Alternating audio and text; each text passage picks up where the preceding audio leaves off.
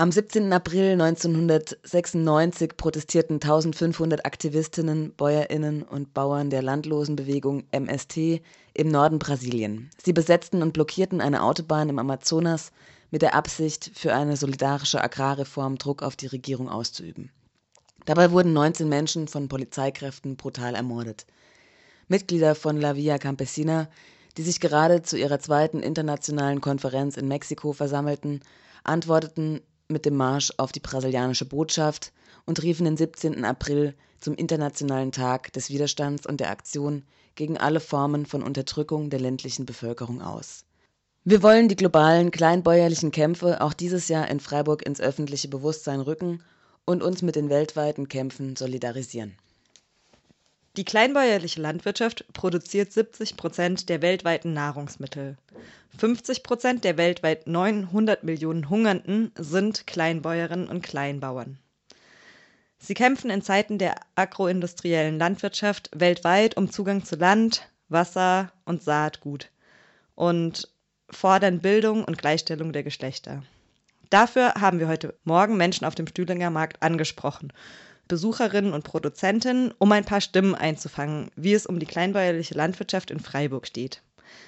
Nach den Eindrücken erzählen wir euch, wie es heute noch weitergeht und was auf der Straße und auf dem Stühlinger Kirchplatz äh, zu hören, zu kosten und was es da zu sehen gibt. Ist Essen für dich politisch?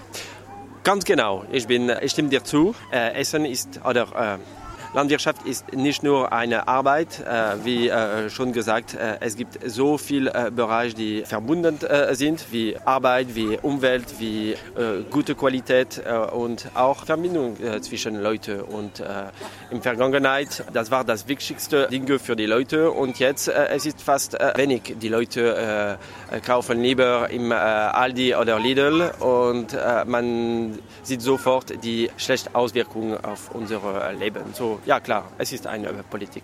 Ähm, wir machen ja heute Interviews zum Tag des kleinbäuerlichen Widerstands und ähm, mich interessiert, äh, würdest du dich selber als Kleinbauer bezeichnen?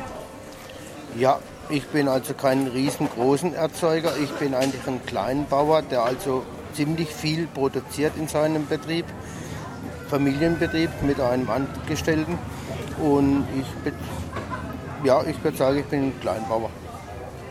Wie würdest du die Situation in äh, Deutschland der kleinen Bäuerinnen und Bauern bewerten? Ich würde das so bewerten, dass das also immer schwieriger wird, auch manchmal für einen kleinen Betrieb zu überleben, weil doch von der Seite der Behörde manchmal viel zu erfüllen ist.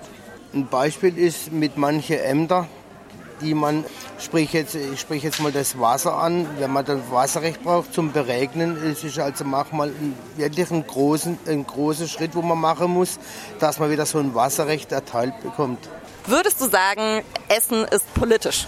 In einem gewissen Maße ist Essen politisch und zwar, ich sehe das vielmal so, dass die Grundnahrungsmittel künstlich unten gehalten werden in Form von Subventionen, die Betriebe bekommen dass es für den Normalverbraucher erschwinglich bleibt.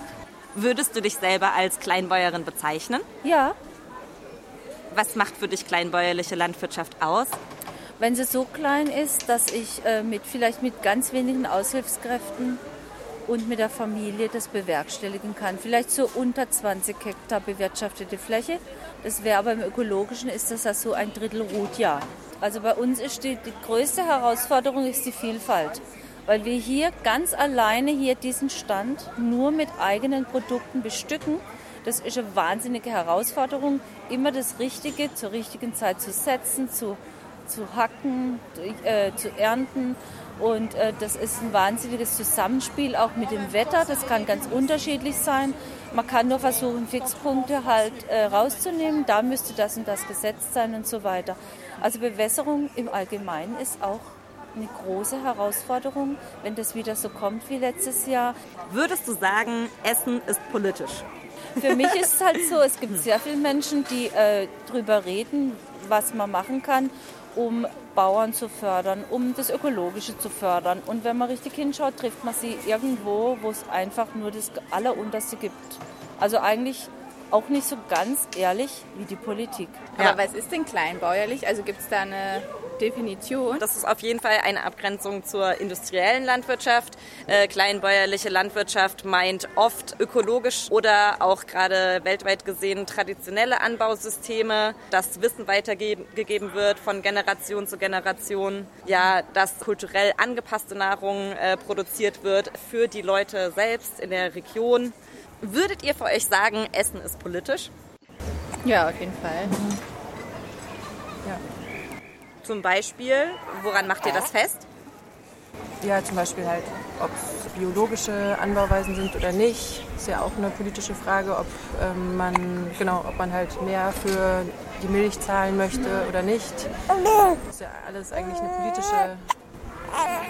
Was auch was subventioniert wird oder eben gerade diese, diese ganzen eben Milchpreise, wenn dann Lidl und Aldi oder was da die Preise drücken. Ja.